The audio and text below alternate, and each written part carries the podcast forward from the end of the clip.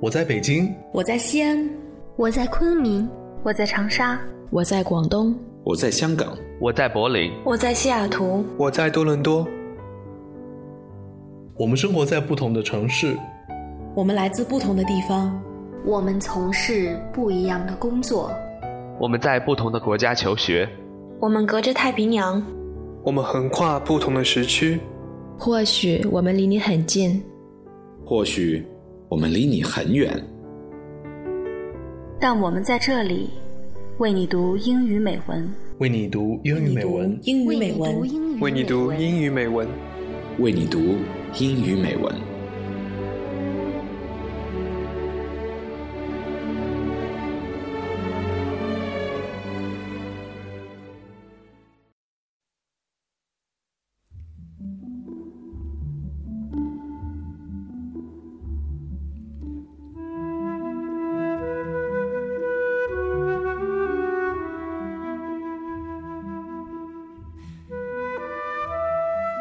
亲爱的朋友，你好，我是 Wilson。大家好，我是丽丽。很高兴我们能够再次合作，与你们在节目中见面。你可以在荔枝 FM、苹果播客订阅我们的节目，还可以关注我们的微信公众号、新浪微博，为你读英语美文，参与互动，获得原文。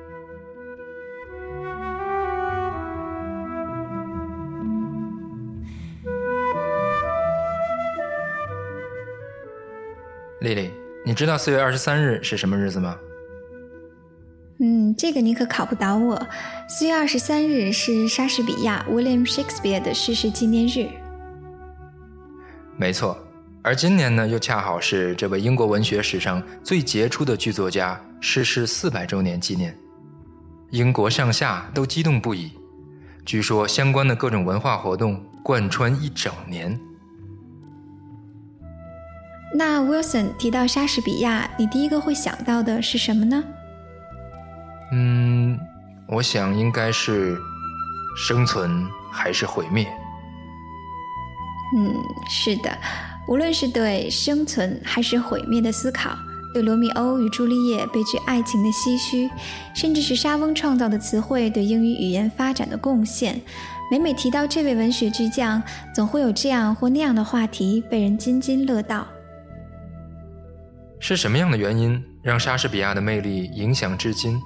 不仅没有减退，反而愈发强烈，甚至将这股热浪吹至全球呢？让我们先来了解一下他的生平吧。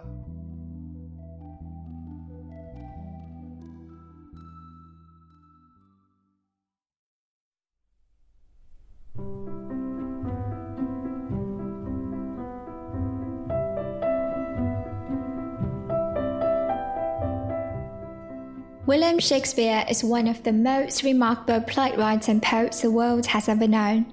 With his 38 plays, 154 sonnets, and two long poems, he has established his giant position in world literature. He's also been given the highest praises by various scholars and critics the world over. In the past 400 years or so, books and essays on Shakespeare and his works have kept coming out in large quantities.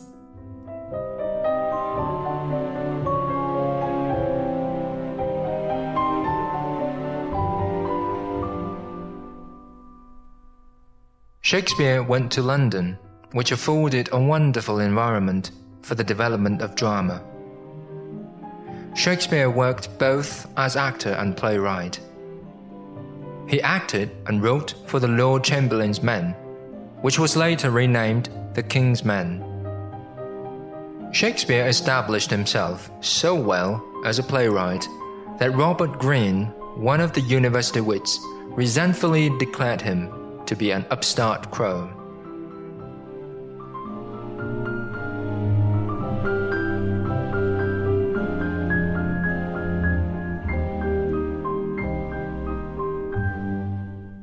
From about 1591 to about 1611, Shakespeare was in the prime of his dramatic career and his plays came out one after another.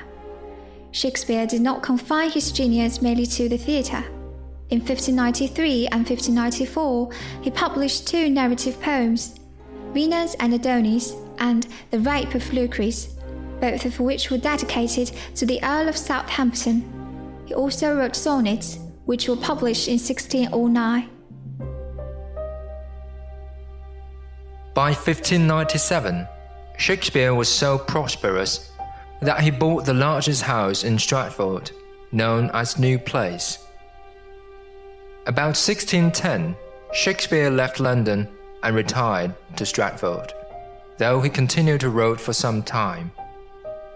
He died on April 23, 1616.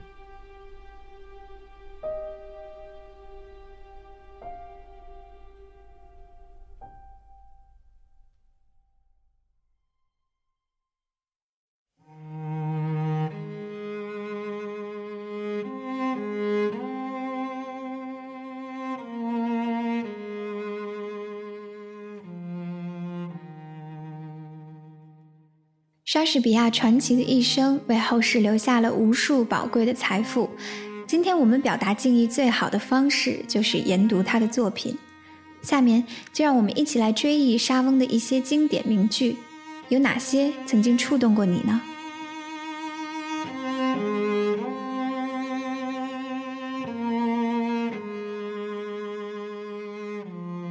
？To be or not to be.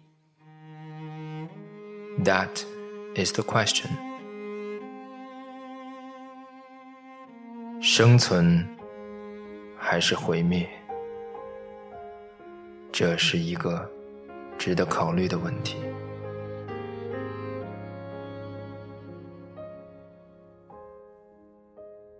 Better a witty fool than a foolish wit。宁为聪明的愚夫。不做愚蠢的才子。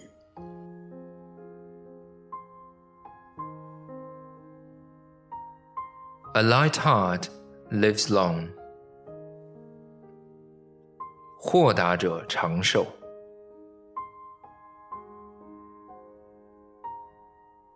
Do not, for one repulse, give up the purpose that you resolve to effect。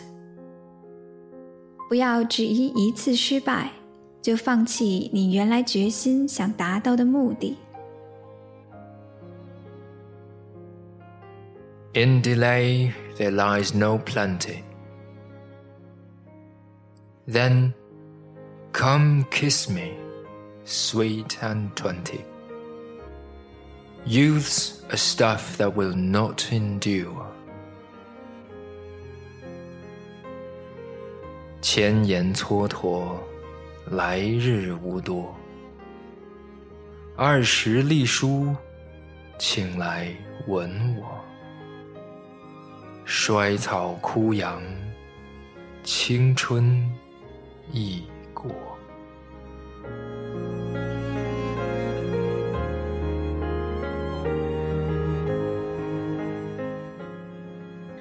The time of life is short. To spend that shortening spacely, it would be too long. 人生苦短，若虚度年华，则短暂的人生就太长了。Don't gild the lily，不要画蛇添足。The empty vessels make the greatest sound.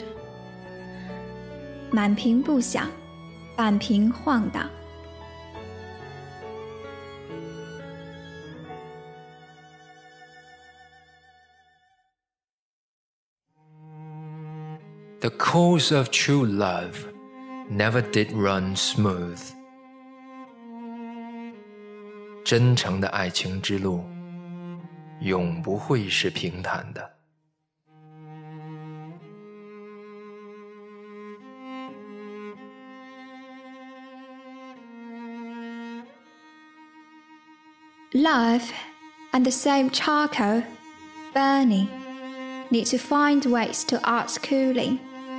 Allowing an arbitrary, it is necessary to hot charred. 爱 和碳相同，烧起来得想办法叫它冷却。若让它任意着，那就要把一颗心烧焦。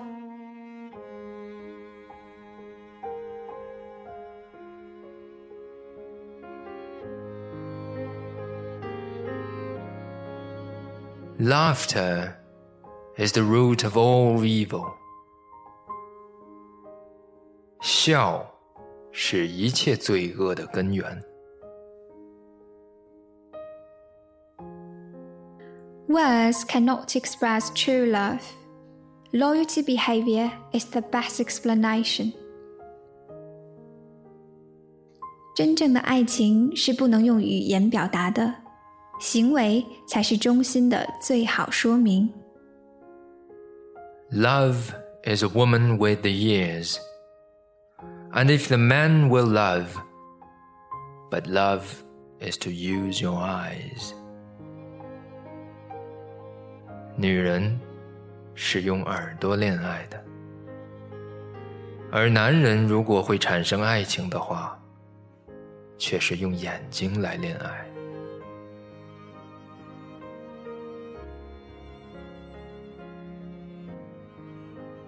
I bogged down in a sea of blood, black legs, unable to stop, go back as far as like.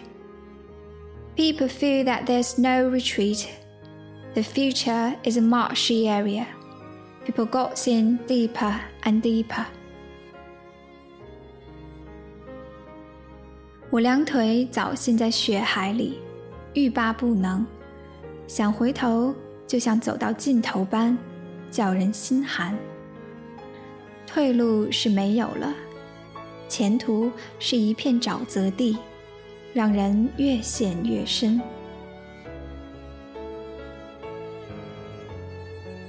There is nothing either good or bad, but thinking makes it so. 世间本无善恶，端看个人想法。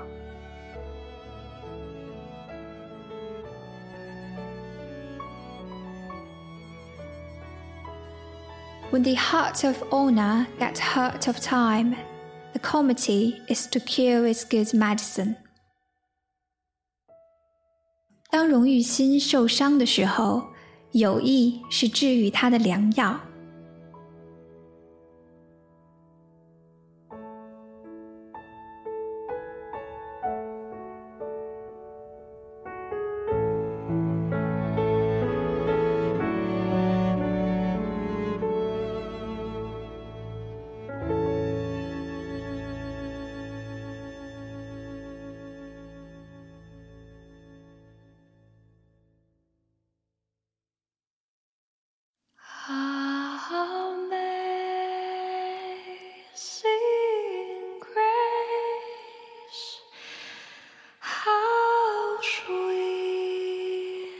的伤。